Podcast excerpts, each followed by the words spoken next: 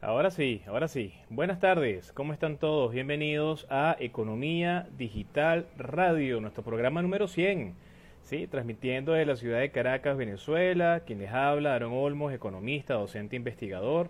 Hoy domingo 4 de octubre del año 2020. Transmitimos, bueno, evidentemente con mucha alegría porque es el programa 100. 100 domingos trabajando para ustedes eh, durante una hora para llevarles información vinculada con el acontecer de la economía digital. Recuerden que economía digital va más allá de cripto, de blockchain, de tokens, de minería, economía digital es redes sociales, economía digital es fintech, es insurtech, economía digital es educación, es formación en estos temas. Y es lo que queremos siempre incentivar y mostrar desde este espacio que humildemente ya tenemos dos años desarrollando eh, contenido, ¿no? Como les comentaba entonces, domingo 4 de octubre del año 2020, transmitiendo en la ciudad de Caracas, Venezuela, desde mi casa, desde mi hogar. Así que si en algún momento escuchan a alguna de las gatas, si ven a alguno de los perros que sale por aquí, me saluda, o inclusive pues llegan a escuchar la música dominguera este, de los vecinos, bueno, estamos transmitiendo desde la casa este, ya desde hace una buena cantidad de meses cuando comenzó el tema del COVID. Entonces, bueno, quien les hablaron Olmos, economista, docente investigador universitario, locutor certificado UCB número 36940, la promoción Blancoso del año 2006. Y bueno, les recuerdo nuestras redes sociales, las redes sociales Economía Digital Radio, ya en poder nuevamente de nuestra cuenta de Twitter, arroba econdigitalr, eh, arroba Economía Digital Radio para eh, Instagram.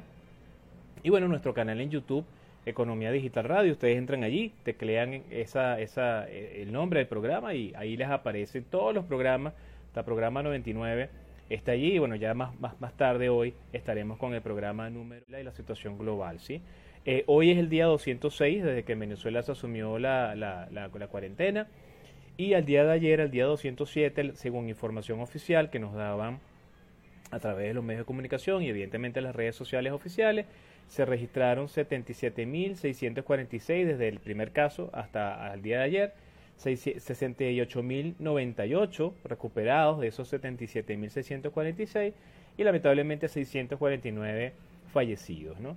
En el mundo, según la base de datos de tiempo real de la Universidad Johns Hopkins, que se alimenta con data de 188 países, em, a la fecha, hace 10 minutos atrás, cuando tomé este dato, 34.995.740 personas con COVID de esas 34 millones, 24 millones 361 mil 750 personas recuperadas y, ya pasamos el millón de personas fallecidas, un millón 34 mil 733. ¿sí? Importante recordar que eh, si bien la pandemia está marcando buena parte de nuestra actividad económica, política y social, debemos seguir trabajando, debemos seguir adaptándonos a las condiciones, crear espacios de interacción, utilizar mucho la transformación digital en la medida que lo podamos hacer reinventar el modelo de negocio y precisamente em, buena parte de esto tiene que ver también con plataformas digitales. ¿sí? Em, los países que tienen mayor cantidad de casos acumulados, Estados Unidos 7.4 millones, la India 6.5 millones, Rusia 1.2 millones y Colombia 848 mil casos registrados en ese orden según la eh, sitio web de la Universidad Johns Hopkins, en la Facultad de Medicina, Escuela de Medicina. ¿sí? El tema de hoy en este programa 100 yo les había dicho que vamos a tener una sorpresa. Eh, desde Olmos Group Venezuela estamos muy contentos en el nodo de investigación que tenemos. Eh, no paramos de, buscar datos, no paramos de buscar información que nos ayude a entender mejor el mercado nacional. Eh, Venezuela tiene historia de criptoactivos, blockchain, criptomonedas, desde el año 2013, cuando algunos venezolanos se aventuraron no solamente a hacer minería de Bitcoin, sino también a, a sumarse a, la posibilidad de utilizar los criptoactivos como una medida de cobertura financiera e inclusive en algunos casos como un medio de pago. Logramos eh, compilar toda la data y eh, hoy por hoy podemos decir que tenemos una imagen bien interesante del mercado nacional este, a partir del análisis de la información de local Bitcoin para Venezuela desde el año 2013 a la fecha y de Paxful de 2015 hasta el año 2018 que es la data que está disponible en el sitio web de CoinDance. Entonces, importante porque eh, en la tarde de hoy vamos a liberar en la página web de Olmos Group Venezuela, eh, en la sección blog, bajo la categoría de informe, el primer informe de Olmos Group conversando un poco sobre este análisis descriptivo de la situación de Venezuela desde el punto de vista de estas dos plataformas. ¿no? Así que en definitiva estamos dando esos pasos para prefigurar y entender un poco más el mercado nacional. Hay que recordar que la obtención de esta data no es necesariamente sencilla, este, si bien son proyectos que están abiertos, este, no necesariamente la data y el comportamiento de los mismos está abierto para todos. ¿no? Eh, no hemos parado también de descargar todos los informes y todos los eh, trabajos que se han realizado por parte de algunas unidades de investigación de ciertas universidades, por lo menos la Universidad de Cambridge en su centro de finanzas alternativas, que ha generado una cantidad de documentos interesantes de 2017 a la fecha, hablándonos sobre el comportamiento de la minería, el comportamiento cripto, y se menciona a Venezuela en algunos de ellos. Eh, de los próximos informes que vamos a liberar va a ser cómo desde estos, de, este, de estos documentos de investigación se ve a Venezuela. ¿sí? Eh, ya, ya tenemos la gran mayoría, inclusive los últimos datos de la plataforma de, Chain Analysis. Eh, no solamente eh, el informe que se liberó de 180 páginas, sino también tuvimos oportunidad de asistir a los webinars, dos webinars que tuvieron explicando el informe y la metodología y la ficha técnica sobre cómo construyeron esa información, bueno, para hablar un poco también de eso. Eso va a ser también liberado en un próximo informe. Pero el tema de hoy vamos a hablar entonces de cómo se construyó y algunos datos que tienen que ver con esas condiciones que logramos encontrar allí. ¿no? Recordando que eh, no solamente es Packful, es Local Bitcoin, es muchísimas plataformas, P2P, hay muchísimas eh, espacios de intercambio de trading donde venezolanos hacen vida y no, no tenemos acceso necesariamente a todos esos datos. ¿no? Entonces se hace difícil eh, poder tener una visión certera, sin embargo, esto nos habla un poquitico de ese comportamiento de mercado. ¿sí? Entonces, bueno, ese va a ser el tema del día de hoy, ya lo vamos a comenzar a desarrollar en algunos minutos. Eh, como siempre, mm, luego de actualizar la data de, COVID, de hablar un poco al respecto y presentar el tema central del día de hoy, vamos a agradecer a todas aquellas personas y medios de comunicación que tuvieron a bien invitarnos este, esta semana pasada eh, a sus espacios a conversar de diferentes temas. ¿sí? En principio vamos a agradecer a, Unión Radio, a la periodista Argeli Vera, que nos invitara a su espacio Argeli Live, Vera Live, el lunes 28 de septiembre para conversar un poco sobre la evolución del tipo de cambio en Venezuela y la situación económica del país.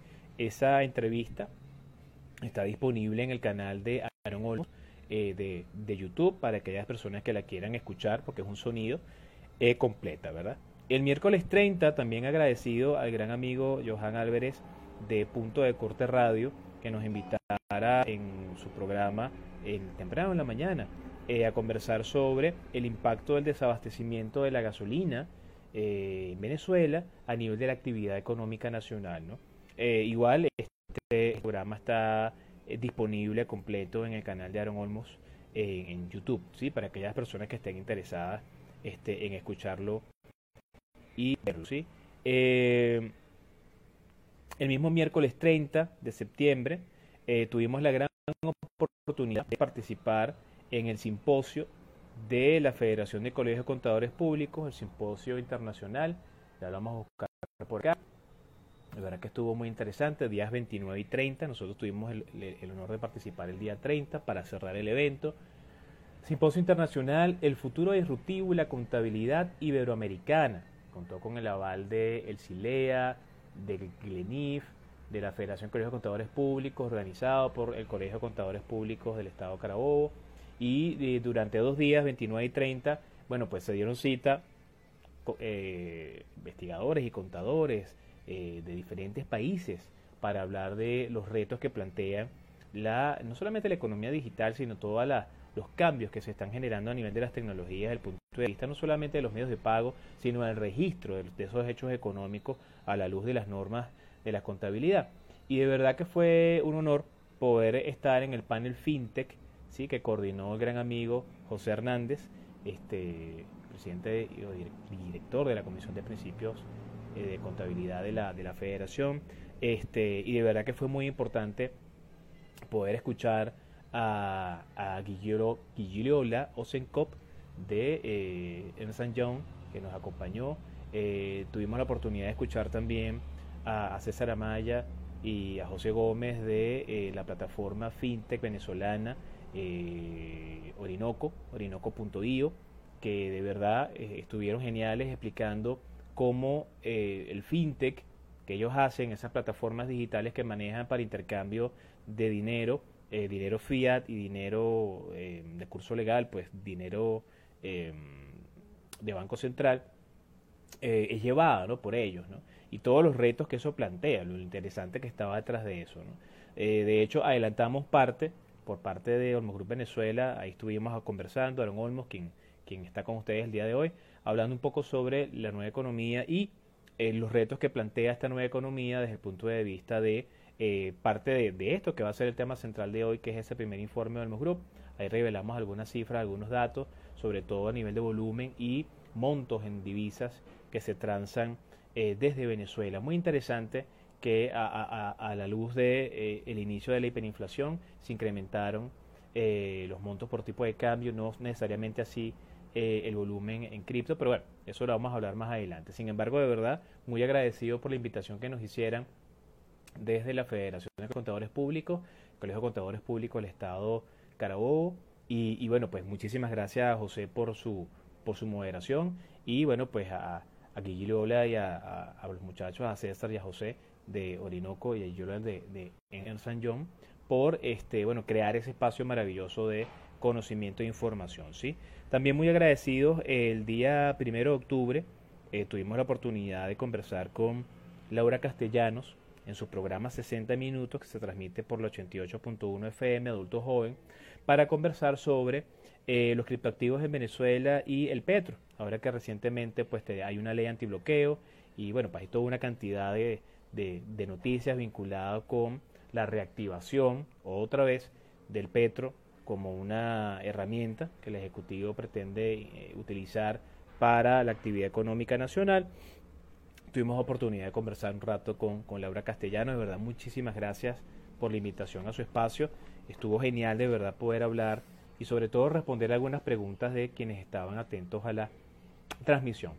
El mismo jueves, primero de octubre, también agradecido a Nelín Escalante en su programa Mercados y Acciones que nos invitara también en su espacio, esta vez transmitido por Radio Rumbos, eh, a conversar sobre la ley de antibloqueo, el petro y cuál puede ser el uso que va a tener en la economía a partir de esa ley antibloqueo.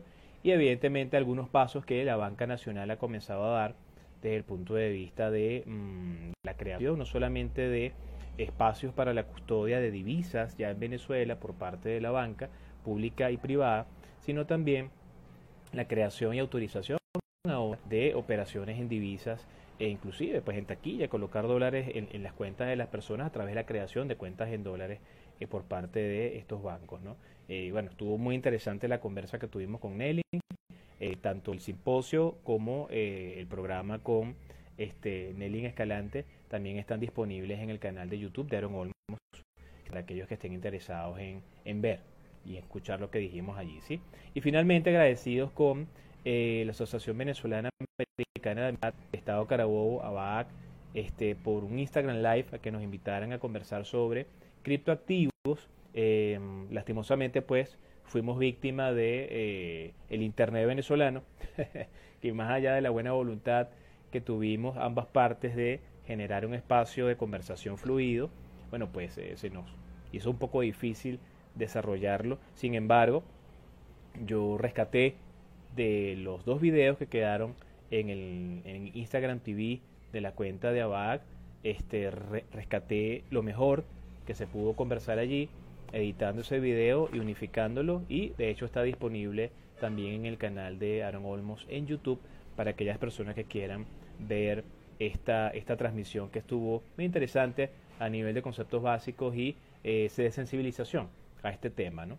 Luego, agradecido verdad también a todas aquellas personas que han tenido bien escribirnos, preguntarnos cosas y conversar también sobre la dinámica económica nacional. Recuerden que este programa queda este, grabado en el Instagram TV de la cuenta arroba 1 y de Economía Digital Radio, donde estamos transmitiendo el día de hoy, esperando que el Internet sea benevolente con nosotros y que se esté escuchando muy bien y se esté grabando bien para luego poder eh, hacer la, la escogencia de cuál de los dos videos va a quedar tanto en la cuenta de arroba Olmos 1, en la cuenta de Economía Digital Radio y en la cuenta de Olmos Group Venezuela, así como también el video que se va a subir al canal de Economía Digital Radio y el audio que se va a tomar en MP3 para colocar en las seis plataformas podcast donde Economía Digital Radio desde el episodio 94 está presente.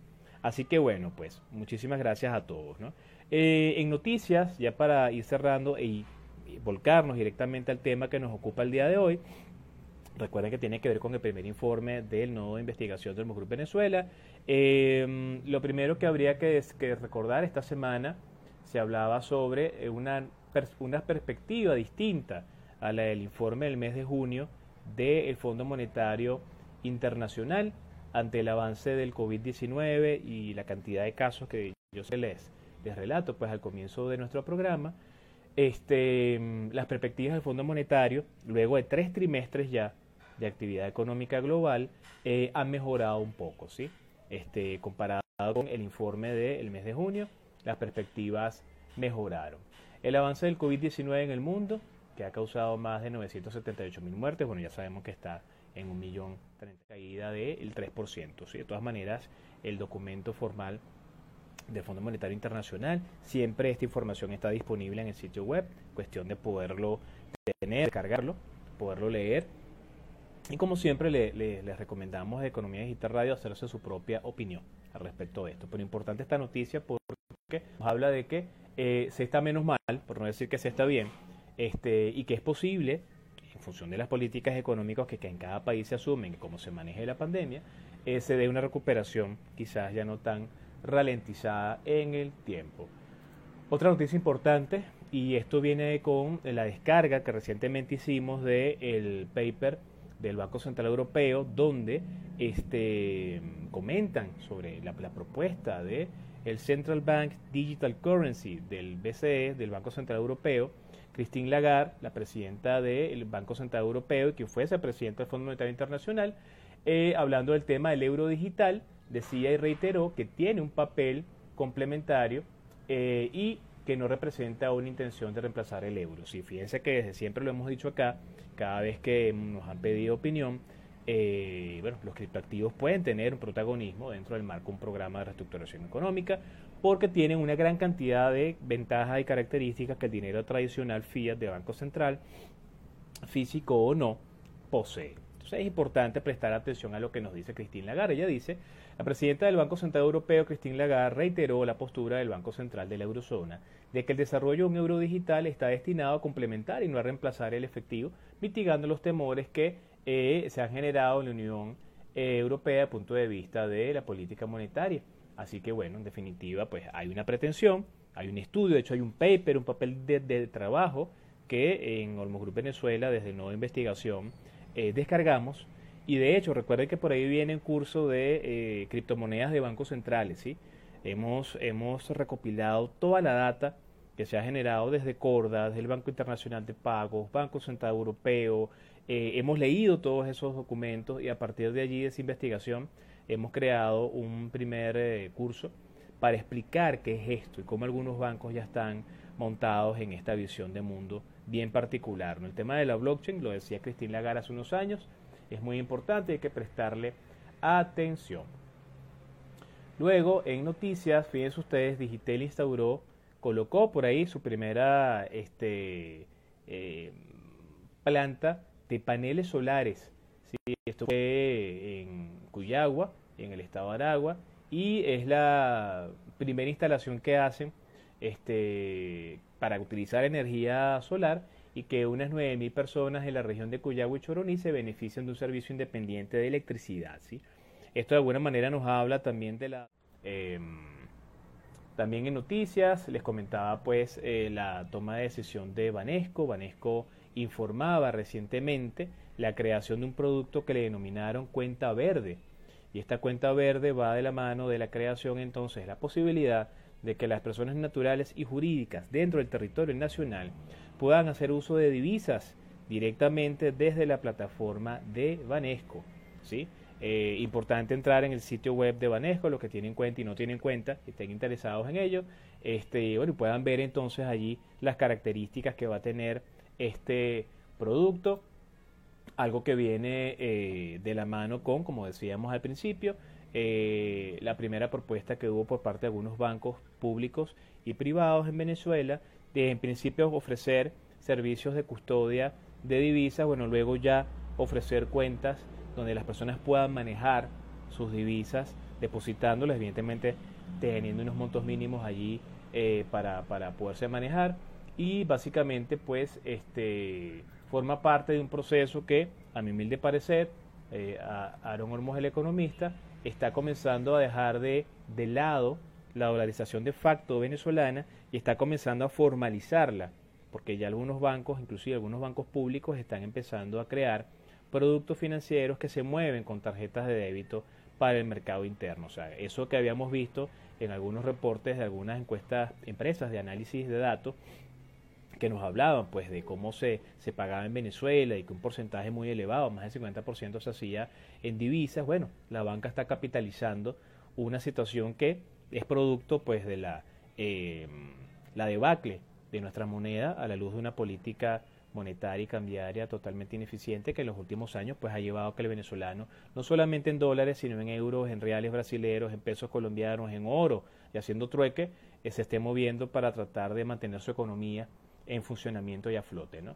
Como nos dice acá, Banesco Banco Universal anunció este jueves el lanzamiento el jueves pasado de la cuenta verde, un nuevo instrumento que permitirá tanto personas naturales como jurídicas realizar y recibir pagos en divisas de forma electrónica a través de la banca móvil.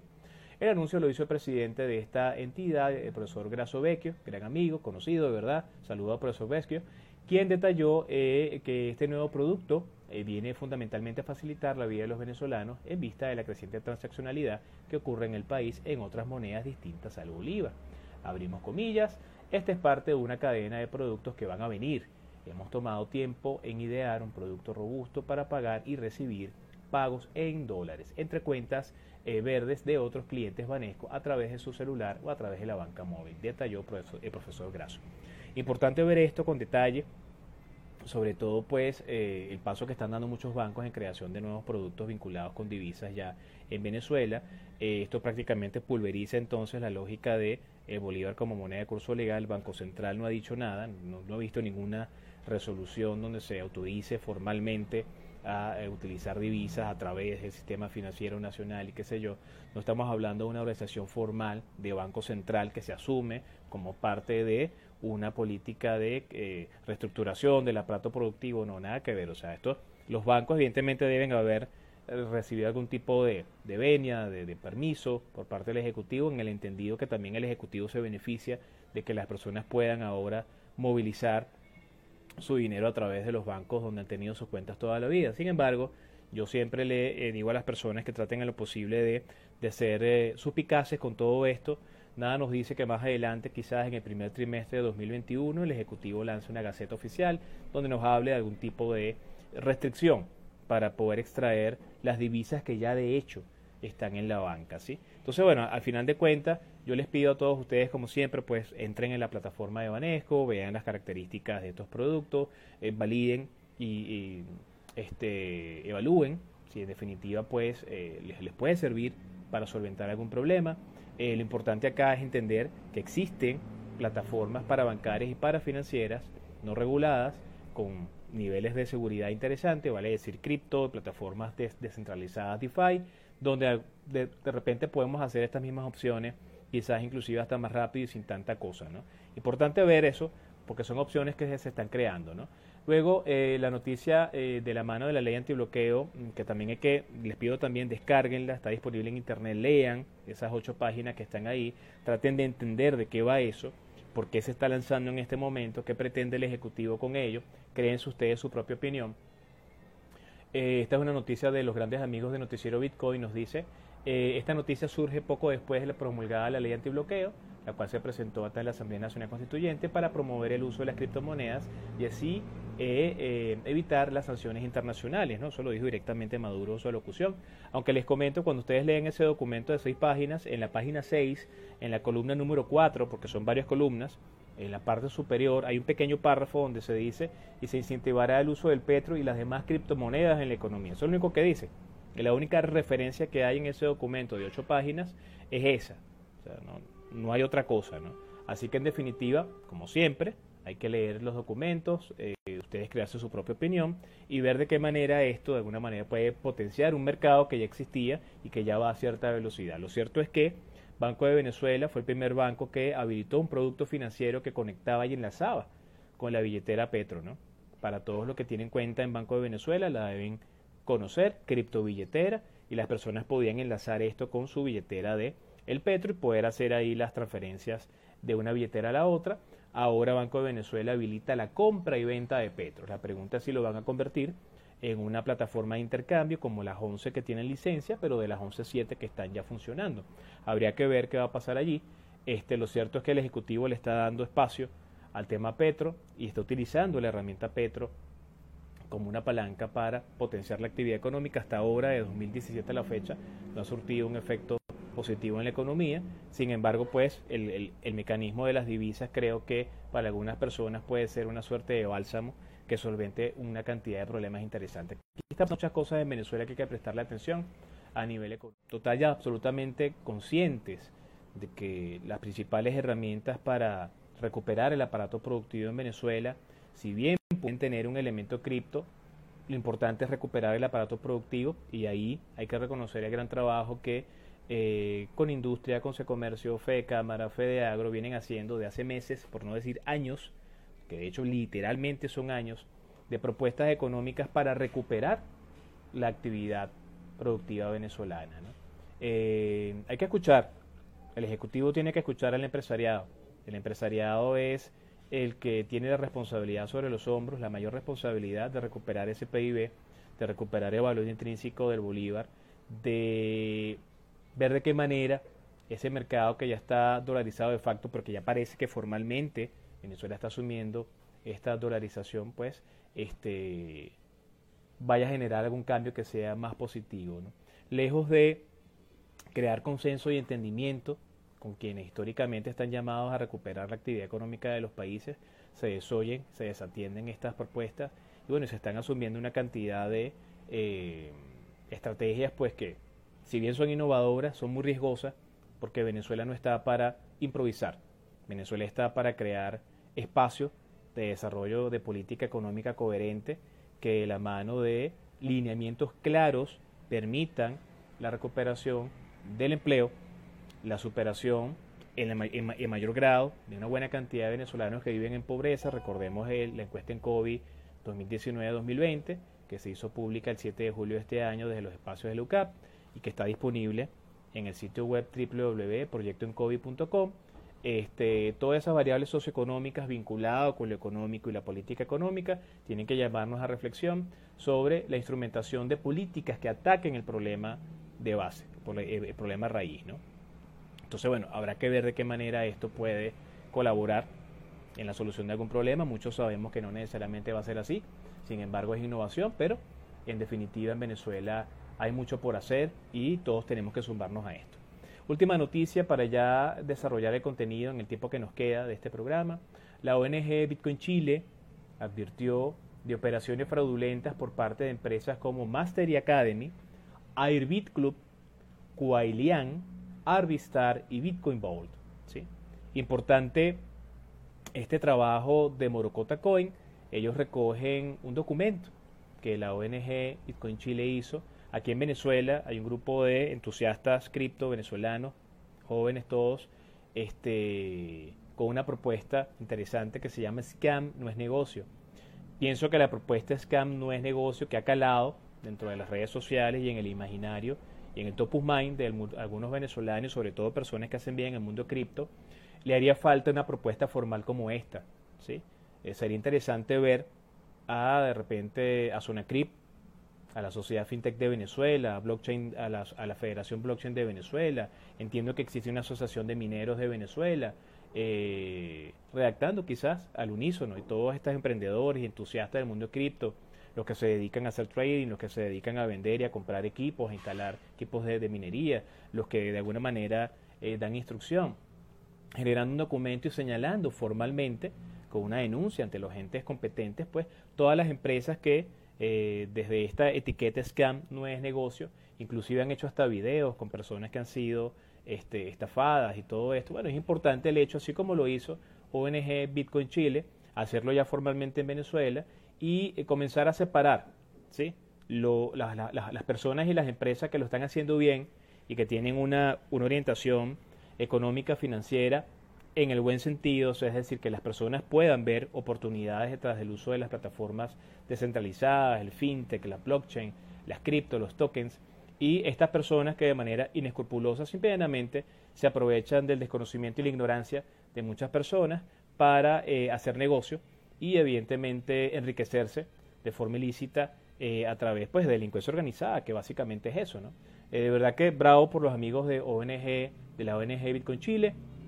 Importante que aquí en Venezuela se pueda emular esto y redactar un documento, inclusive ir, a las instancias que ya existen, ir a la SUNECRIP, eh, este, con un documento ya, ya, ya formal, indicando y señalando, inclusive al, al CICPC, a la División de Delincuencia Organizada y Delitos Electrónicos, y decir, bueno, mira, están estas personas haciendo esto y todas las personas que de alguna manera han sido afectadas este, puedan de alguna manera estar ahí presentes y hacer, hacer ruido. ¿no? A mí me ha llegado cualquier cantidad de casos, exalumnos generalmente, excompañeros de trabajo, familiares, amigos. Mira, ¿qué crees tú de tal cosa? Y algunas de ellas aparecen mencionadas en ese documento de la ONG eh, de Bitcoin Chile. ¿no?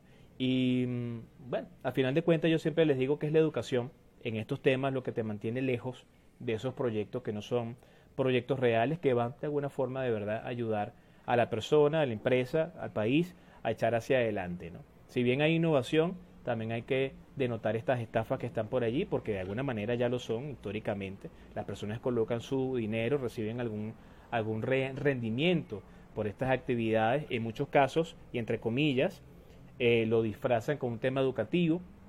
Aquí también habría que hablar de la estafa educativa. ¿sí? Hay muchísimas personas que están eh, valiéndose otra vez de la ignorancia y el deseo de muchas personas de meterse en esto y entender de qué va, eh, bueno, pues dando una formación que no tiene sostén, no tiene base, no tiene estructura y, bueno, pues cobrando un dineral por unas clases de trading, unas cosas que en definitiva las personas terminan estafadas, pero por la vía educativa. Entonces se genera un rechazo automático a todo lo que tiene que ver con esto, sobre todo por el word of mouth, este, que pasa de una persona a la otra, ¿sí? Este, no, no, no te metas en eso, a mí, me fue malísimo. Y quizás realmente tienes ahí una persona que te quiere explicar qué es y qué no es y quiere que tú sepas también cómo diferenciar este tipo de cosas. Así que bueno, esta noticia es muy importante y hay mucho que ver y que decir, ¿sí? Así que bueno, de verdad que muchas noticias estas semanas, ya para comenzar en estos minutos que nos queda de programa eh, sobre el no investigación del Mos Group. Fíjense ustedes, Olmo Group, como yo les había comentado, es una empresa venezolana que nace formalmente en el año 2019, primero de julio, y desde esa fecha, con nuestra figura jurídica, hemos comenzado a eh, sumar esfuerzos bajo la lógica de la economía colaborativa de aquellas personas y empresas que están interesadas en que el mercado cripto, blockchain, eh, tokens, eh, de desarrollos DeFi pueda crecer de la mejor manera. ¿Sí? Hay muchas personas que tienen buena intención de que esto funcione, porque de hecho está demostrando el lado amable que hay detrás de la, mejora sustancial en muchos procesos económicos y financieros del uso de estas tecnologías. ¿no? Y de hecho desde el Group Venezuela hemos querido eh, incentivar a las personas a formarse en estos temas. ¿no?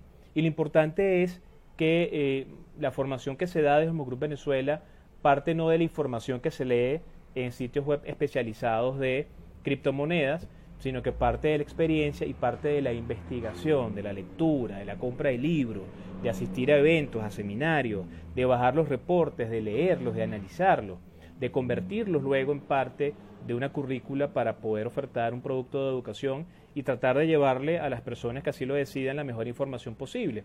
Y desde esta visión nace el interés del Olmos Group Venezuela de prefigurar el comportamiento del mercado nacional. ¿sí?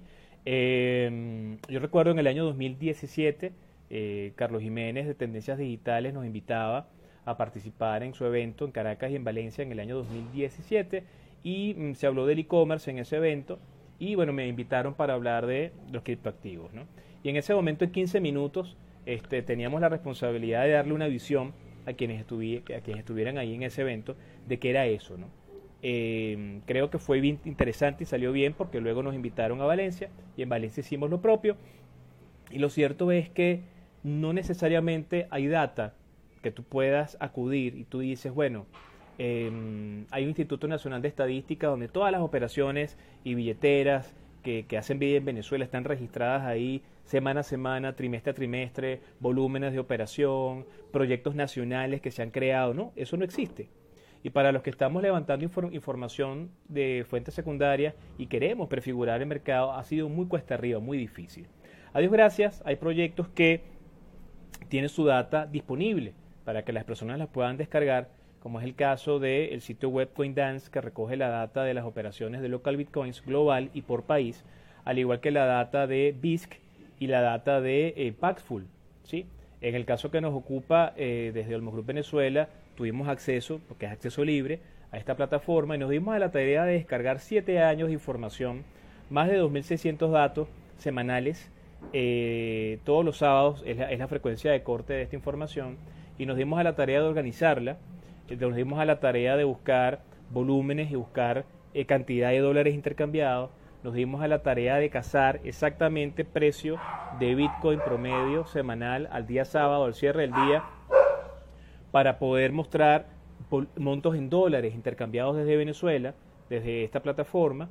Este, y vaya que ha sido un trabajo bien arduo y con mucho orgullo tenemos el placer de decirles que ya tenemos un primer informe realizado donde podemos comenzar a ver desde el punto de vista descriptivo un comportamiento de una Venezuela que a partir del 2013 se abrió al mundo de los criptoactivos y que con pequeñas participaciones fue creciendo a gran velocidad.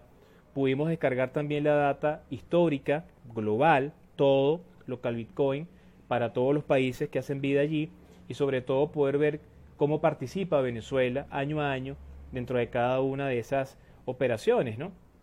Es interesante ver cómo em, eh, algunos actores eh, responsables incluso de proyectos de, de, criptoactivos y plataformas digitales eh, en su discurso, sin, sin, cifras, sin datos, nos han dicho de dos años a la fecha bueno, hay un proceso de adopción en Venezuela brutal. Todo el mundo en Venezuela conoce criptoactivos y todo el mundo en Venezuela tiene billeteras digitales y por lo menos hace operaciones con cripto una vez a la semana.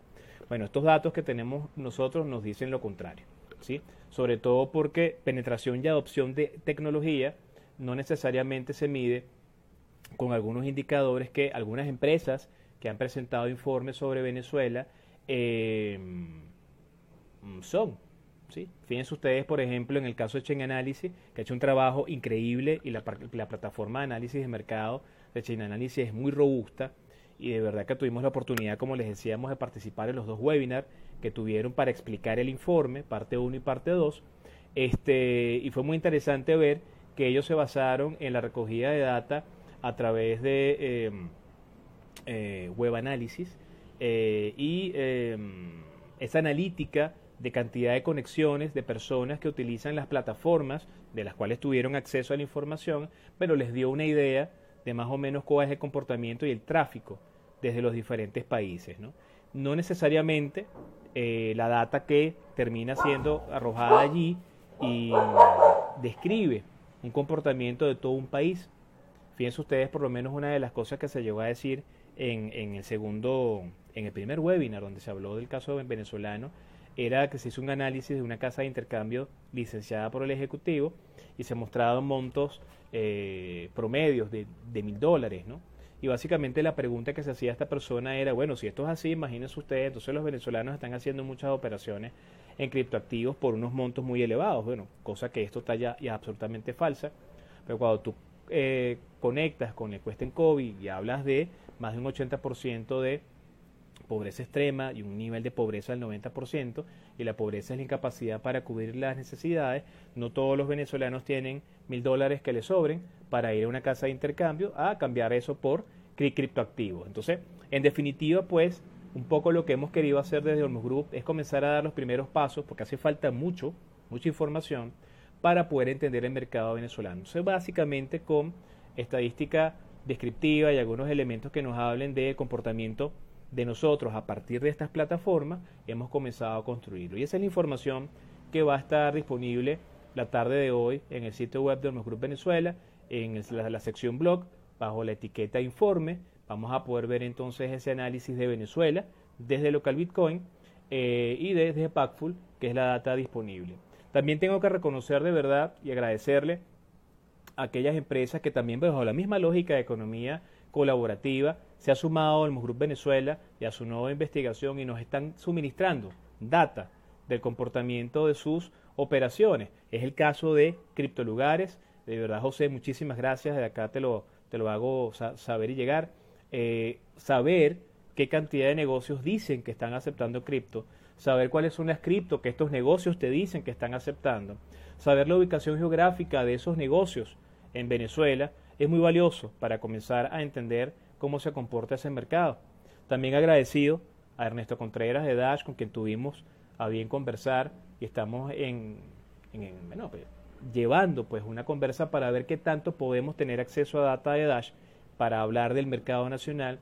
De la misma manera, María Ángel de, de Binance, a quien saludamos de aquí también, eh, que bueno, pues enviamos un correo desde el Group Venezuela, desde el nuevo de investigación, para solicitar acceso a la data que se pueda tener de Venezuela y entender cómo el venezolano participa. Y a otros espacios donde hemos dirigido comunicaciones, algunas quizás ya respondidas, otras no necesariamente, otras con un silencio administrativo que no necesariamente significa que nos van a dar la data. Y algunos, bueno, sí nos dijeron, tomaron, toma la información, aquí está, para que la, la procesen y, y, bueno, nos ayuden a ver qué está pasando en el país. Hace falta, hace falta conocer cómo nos comportamos. De igual manera, agradecemos a los amigos de CryptoTracky que nos hicieron llegar también información bien interesante para entender cómo el venezolano eh, durante el año pasado, 2019, y parte de este año, este, ha generado eh, comportamiento desde el punto de vista del consumo en sus tiendas con respecto al uso de los criptoactivos. Y el llamado que hacemos de Economía Digital Radio, desde Olmos Group Venezuela, desde el Nuevo Investigación, a todas esas empresas que tienen billeteras digitales para hacer operaciones dinero fiat y en divisas, eh, proyectos de criptomonedas nacionales eh, y no nacionales que hacen vida en Venezuela, que nos pudiesen estar viendo en diferido y nos pueden estar escuchando por el podcast. Bueno, vamos a entrar en contacto para llenar esa base de datos de más información y seguir entendiendo cómo se está moviendo. Se estarán preguntando, bueno, Aaron, ¿le habrás tocado a la puerta a Sunecript? Claro que sí.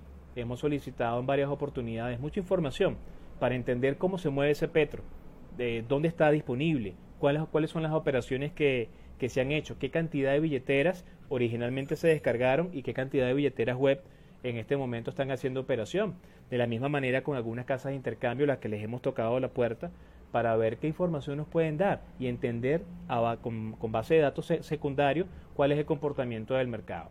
Estos son los pasos previos, algo que vamos a desarrollar más adelante que es ya directamente una recogida de data de mercado primario con un instrumento que vamos a aplicar para tratar de entender, ya preguntándole directamente a ustedes, es una plantilla que usted va a descargar y va a responder y la va a enviar, nos va a decir, mira, sí, Aaron, yo conozco de, de cripto desde el año 2014, 2013, 2015, he utilizado estas, tengo estas billeteras, las tengo activas, las utilizo, si hago trading, no, no hago trading, estoy suscrito en Binance, estoy suscrito acá, ¿sí? Y esa información nos va, nos va a decir mucho sobre la base de es una muestra bien interesante de venezolanos que tengan a bien responder según sus eh, características etnográficas, bueno, quiénes son y dónde están y cómo se está moviendo esto. En el informe que van a ver ahora en la tarde en nuestro sitio web van a poder apreciar cosas como que con el paso del tiempo a partir del año 2017 eh, crece a gran velocidad la cantidad de operaciones y el volumen en divisas transados de esta plataforma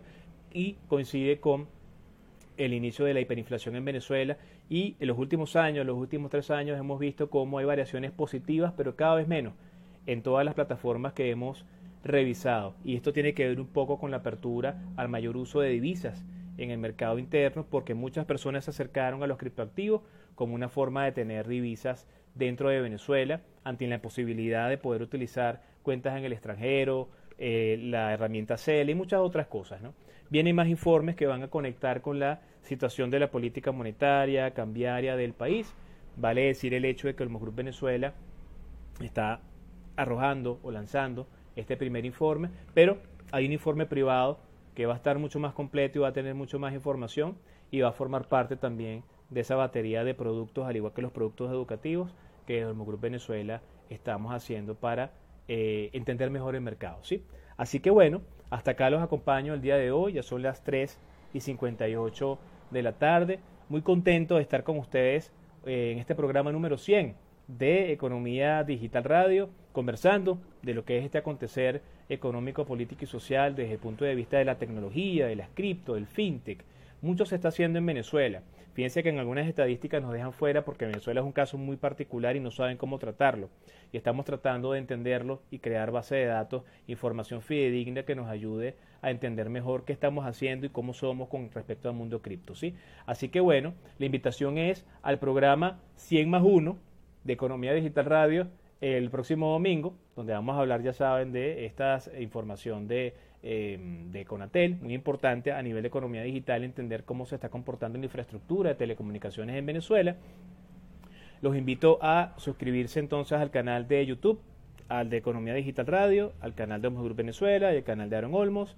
Eh, los invito a seguirnos en nuestras redes sociales, Economía Digital Radio en eh, YouTube, en Instagram, Econ Digital R en Twitter, arroba Aaron Olmos 1 en Twitter, perdón, en Instagram y arroba Aaron Olmos en Twitter. Eh, la invitación entonces al próximo domingo. Eh, espero que de verdad lo compartido el día de hoy sea para ustedes de provecho y hasta una próxima edición entonces de Economía Digital Radio. Cuídense mucho, sigamos trabajando por la Venezuela que todos queremos y en algunos minutos ya el video colocado en el canal de Instagram TV de la cuenta de arroba 1, de la cuenta de Economía Digital Radio y en la cuenta de Olmos Group Venezuela, así como más tarde en los podcasts donde estamos y hacemos presencia. Dios los bendiga, sigan trabajando por la Venezuela que todos queremos. Nos vemos el próximo domingo en Economía Digital Radio.